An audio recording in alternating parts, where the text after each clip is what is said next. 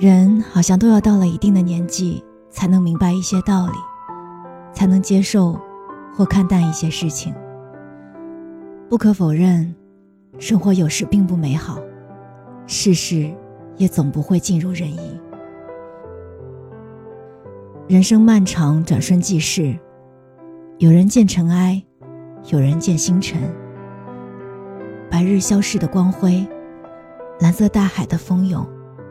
世界万物不停流转，生活细碎的点滴，那些美好的、褪色的，拼凑了我们完完整整的一生，值得让我们活得肆意、精彩。所以啊，过去那些好的、坏的、欢喜的、难过的，都没有关系。大家都会爱错人，走在路上莫名其妙的掉眼泪。